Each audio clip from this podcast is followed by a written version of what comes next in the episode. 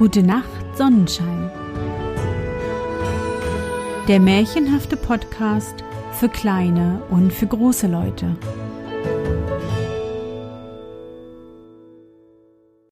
Hallo, mein Sonnenschein. Wie war dein Tag heute? Was hast du heute Schönes erlebt? Mein Name ist Anne und ich begrüße dich zur 36. Folge meines Märchenpodcasts. Lass uns zusammen in die wunderbare Welt der Märchen reisen und gemeinsam entdecken, was die Helden und Prinzessinnen auf ihren Abenteuern erleben. Bist du bereit? Dann kuschle dich fest in deine Bettdecke, nimm dein Lieblingskuscheltier in den Arm und wenn du magst, schließe die Augen und folge mir ins Märchenland. Der Hase und der Igel. Diese Geschichte ist eigentlich gelogen, Kinder, aber wahr ist sie doch. Denn mein Großvater, von dem ich sie habe, pflegte immer, wenn er sie erzählte, zu sagen, Wahr muss sie sein, mein Sohn, sonst könnte man sie ja nicht erzählen. Die Geschichte aber hat sich so zugetragen. Es war an einem Sonntagmorgen im Herbst gerade als der Buchweizen blühte, die Sonne war am Himmel aufgegangen und der Wind strich warm über die Stoppeln. Die Lerchen sangen hoch in der Luft und die Bienen summten im Buchweizen. Die Leute gingen in ihrer Sonntagsstaat zur Kirche und alle Geschöpfe waren vergnügt, auch der Igel. Er stand vor seiner Tür hatte die Arme verschränkt, er guckte in den Morgenwind hinaus und trällerte ein kleines Liedchen vor sich hin, so gut und so schlecht, wie am Sonntagmorgen ein Igel eben zu singen pflegt. Während er nun so vor sich hinsang, fiel ihm plötzlich ein, er könnte doch, während seine Frau die Kinder wusch und ankleidete, ein bisschen im Feld spazieren gehen und nachsehen, wie die Steckrüben standen. Die Steckrüben waren ganz nah bei seinem Haus, und er pflegte sie mit seiner Familie zu essen, darum sah er auch sie als die seinigen an. Gedacht, getan. Er schloss die Haustüre hinter sich und schlug den Weg zum Feld ein. Er war noch nicht sehr weit und wollte gerade um den Schlehenbusch herum, der vor dem Feld stand, als er den Hasen erblickte, der in ähnlichen Geschäften ausgegangen war, nämlich um seinen Kohl zu besehen. Als der Igel den Hasen sah, wünschte er ihm freundlich einen guten Morgen. Der Hase aber, der auf seine Weise ein vornehmer Herr war und grausam hochfahrend noch dazu, antwortete gar nicht auf des Igels Gruß, sondern sagte mit höhnischer Miene wie kommt es, dass du hier schon so am frühen Morgen im Feld herumläufst? Ich gehe spazieren, sagte der Igel. Spazieren, lachte der Hase. Du könntest deine Beine schon zu besseren Dingen gebrauchen. Diese Antwort verdroß den Igel sehr. Alles kann er vertragen, aber auf seine Beine lässt er nichts kommen, gerade weil sie von Natur aus krumm sind. Du bildest dir wohl ein, du könntest mit deinen Beinen mehr ausrichten? sagte er. Das will ich meinen, sagte der Hase. Nun, das kommt auf einen Versuch an, meinte der Igel. Ich wette, wenn wir um die Wette laufen, ich laufe schneller als du. Du, mit deinen krummen Beinen, sagte der Hase. Das ist ja zum Lachen. Aber wenn du so große Lust hast, was gilt die Wette? Ein Golddukaten und eine Flasche Brandwein, sagte der Igel. Angenommen, sagte der Hase. Schlag ein und dann kann es gleich losgehen. Nein, so große Eile hat es nicht, meinte der Igel.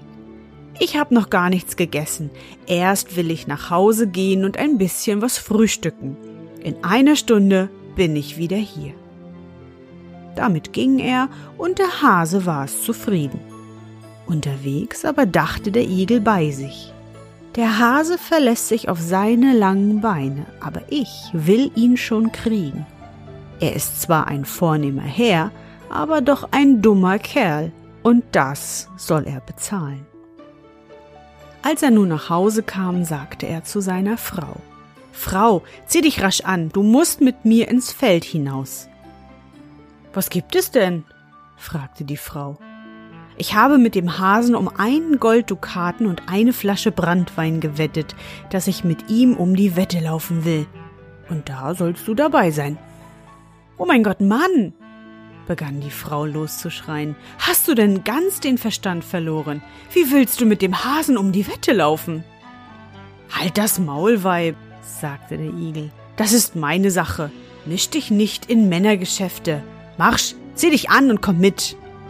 Was sollte also die Frau des Igels tun? Sie musste gehorchen, ob sie wollte oder nicht. Als sie miteinander unterwegs waren, sprach der Igel zu seiner Frau. Nun pass auf, was ich dir sage. Dort auf dem langen Acker will ich unseren Wettlauf machen. Der Hase läuft in einer Furche und ich in der anderen. Und dort oben fangen wir an. Du hast nun weiter nichts zu tun, als dass du dich hier unten in die Furche stellst. Und wenn der Hase in seiner Furche daherkommt, so rufst du ihm entgegen, ich bin schon da. So kamen sie zu dem Acker. Der Igel wies seine Frau ihren Platz an und ging den Acker hinauf. Als er oben ankam, war der Hase schon da. Kann es losgehen? fragte er.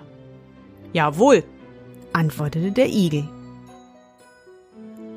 Dann nur zu. Damit stellte sich jeder in seine Furche. Der Hase zählte. Eins, zwei, drei. Und los ging er wie ein Sturmwind den Acker hinunter. Der Igel aber lief etwa nur drei Schritte. Dann duckte er sich in die Furche hinein und blieb ruhig sitzen. Und als der Hase im vollen Lauf am Ziel unten am Acker ankam, rief ihm die Frau des Igels entgegen Ich bin schon da. Der Hase war nicht wenig erstaunt, glaubte er doch nichts anderes, als dass er den Igel selbst vor sich hatte.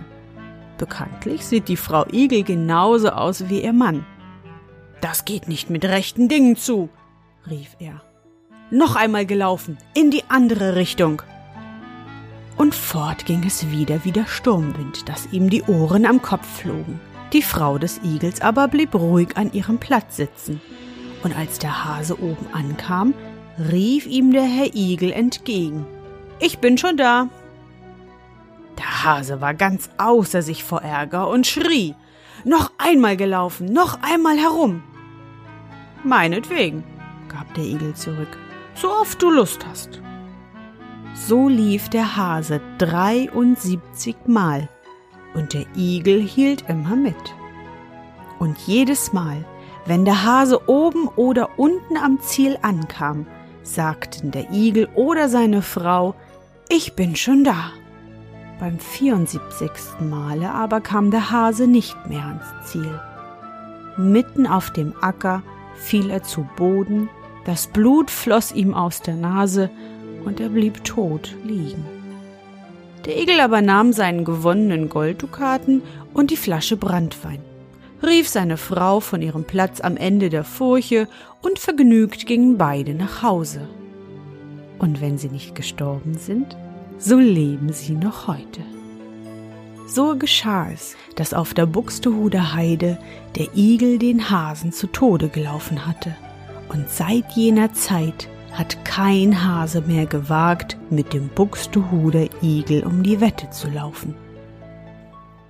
Die Lehre aus dieser Geschichte aber ist, dass sich keiner, und wenn er auch noch so vornehm dünkt, einfallen lassen sollte, sich über einen kleinen Mann lustig zu machen. Und wäre es auch nur ein Igel.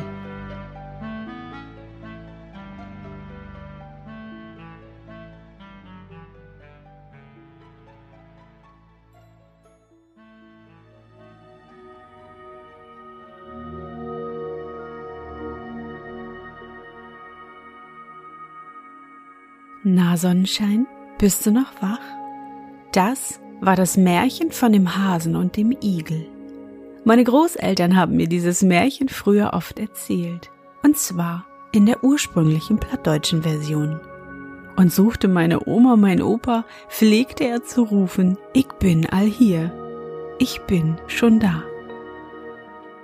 Ich hoffe, dir hat unsere gemeinsame Reise heute gefallen. Für mich war es wieder wunderbar und ich danke dir, dass du mich begleitet hast. Und bevor du nun die Augen schließt und in dein Traumland reist, möchte ich mit dir nochmal an dein schönstes Erlebnis heute denken. Was war es? Vielleicht hast du ja heute auch einen kleinen Wettkampf gewonnen wie der Igel. Oder du hast heute den ganzen Tag in der schönen Frühlingssonne draußen gespielt. Versuch dich daran zu erinnern. Und? Was war dein schönstes Erlebnis heute und wie fühlst du dich dabei? Suche dir wieder ein oder zwei schöne Momente aus und lege sie gedanklich in unser Becken. Nun? Gute Nacht, Sonnenschein. Schlaf gut und träum was Schönes. Wir hören uns bald wieder.